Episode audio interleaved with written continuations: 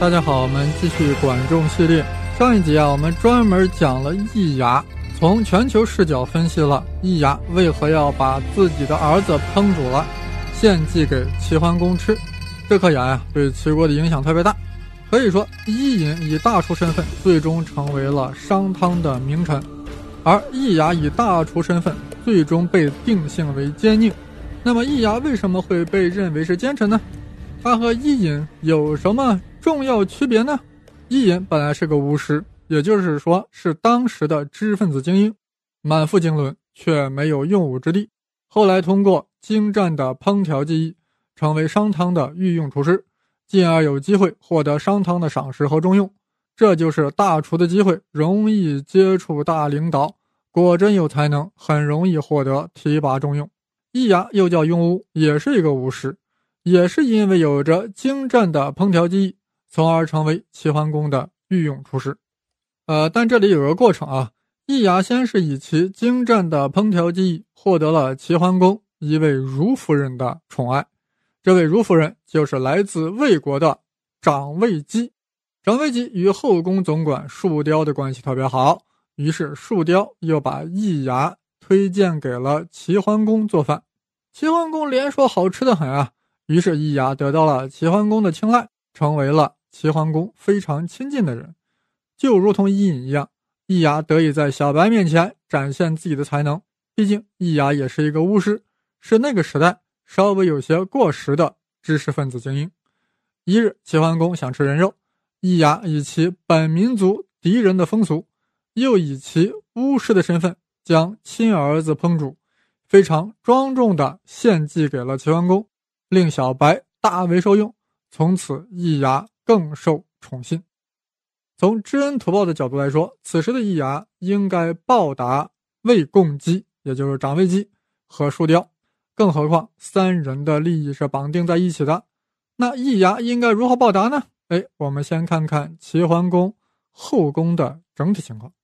齐桓公有三位夫人：王姬、徐姬、蔡姬，但都没有儿子，这就意味着齐桓公始终没有嫡子。但齐桓公还有六位如夫人：长卫姬、少卫姬、正姬、葛莹、密姬、宋华子。哎，啥叫个如夫人啊？就是如同于夫人，那啥意思？那就是妾嘛，小老婆。夫人就是正室，如夫人就是妾。六个如夫人都给齐桓公生了一个儿子，但妾生的儿子不是嫡子，是庶子。庶子呀，本来是不可能继承君位的，但是齐桓公没有嫡子，那庶子的机会就来了。现在齐桓公有六个庶子，该立谁为太子呢？中国古代从周初开始就定下了规矩，嫡长子继承制。简单的说，有嫡立嫡，无嫡立长。也就是说，有嫡子就立嫡子，没有嫡子呀就立长子。那有好几个嫡子呢，那就立嫡子中最年长的。如果一个嫡子都没有，就应该以庶子中最年长的为太子。那么，在齐桓公的六个庶子中，最年长的呀，恰恰就是那个长卫姬的儿子无亏，哎，不吃亏的无亏。所以，按照规矩，齐桓公就应该立公子无亏为太子。如此一来啊，大家都没啥可说的呀，规矩如此。如果齐桓公真要是这样做了呀，齐国。就不会出现后来的大乱，其霸业应该还可以再继续几十年甚至上百年。但是齐桓公偏偏就没有这样做，他听从了管仲的建议，以正姬所生的儿子昭为太子，也就是说，让公子昭做了太子，由此埋下了祸乱的根源。现在大家一定很关注呀，管仲为何要破坏规矩？要以公子昭为太子呢？按照管仲自己的说法，就是公子昭虽然不是长子，但他很贤能，所以我们要立贤不立长。哎呀，估计啊，有些人又被管仲忽悠了。对呀，当然要立贤能的人作为继承人了呀，怎么能仅仅凭年龄的长幼呢？各位朋友，什么叫贤能？有客观的标准吗？如果真的以贤能作为选择储君的方式，当年管仲和鲍叔牙，是不是就可以坐下来谈一谈了呀？公子纠和小白谁更贤能呢？那又何必弯弓搭箭，要置对方于死地呢？贤能，那纯粹是一套说辞。说你贤能，你不贤能也贤能；说你不贤能，你贤能也不贤能。那么在后来的事情发展过程中，也没有看到公子昭有什么特别贤能之处。其实呀，在嫡长子继承制的最大好处就是，这是一个明确的、具有可操作性的制度。如果以贤能作为选择标准，那国君继承制一定是一个扯淡的制度，根本不可能。带来继承权的稳定交接。既然如此，管仲为何不向齐桓公建议以长子无亏作为太子呢？答案是显而易见的。公子无亏的母亲是长卫姬，长卫姬与树雕、易牙是一伙的，管仲怎么可能推荐公子无亏呢？也就是说，长卫姬和其子无亏受到了齐桓公近臣集团的大力支持，也就是说，受到了树雕、易牙、开方的支持。那么也就必然会遭到管仲的反对。一旦无亏做了国君，管仲地位难以保全。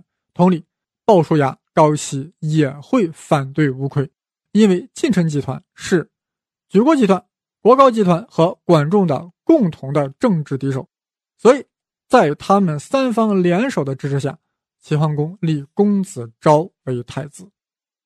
管仲也知道呀，公子昭没有服众的地位。更没有服众的威望，所以早早的将公子昭托付给了宋襄公，意思就是说，哎，宋襄公将来一定要帮助公子昭登上齐国的大位。总之呀，在管仲的劝说下，在各种外朝势力的支持下，齐桓公破坏规矩，以公子昭为太子。这下子呀，齐桓公另外五个儿子都不乐意了呀，凭啥立公子昭？说他贤能，他怎么贤能了？他是带过兵、打过仗，还是穿针引线、会过盟？你不就仗着和管仲的私人关系好吗？你还有什么能耐呢？我看我就比你先能。那么形势就成了人人都觉得自己先能，所以个个都在觊觎太子之位。其中当然最不服的呀是公子无亏，本来以为自己是长子，是当然的继承人啊，自己的父亲怎么就听了管仲的谗言了呢？无亏的母亲长卫姬更是无法接受。你这个小白，你妈也是魏国人，咱的儿子又是长子，你凭啥就要废长立幼呢？所以，必然要进行抗争，无论从人性的角度，还是从政治的角度，这种抗争都特别合理。当然，最终啊都是利益驱使，是吧？问题是怎么抗争？当然是通过易牙来进行运作的。内容啊还比较丰富，我们下一集再讲吧。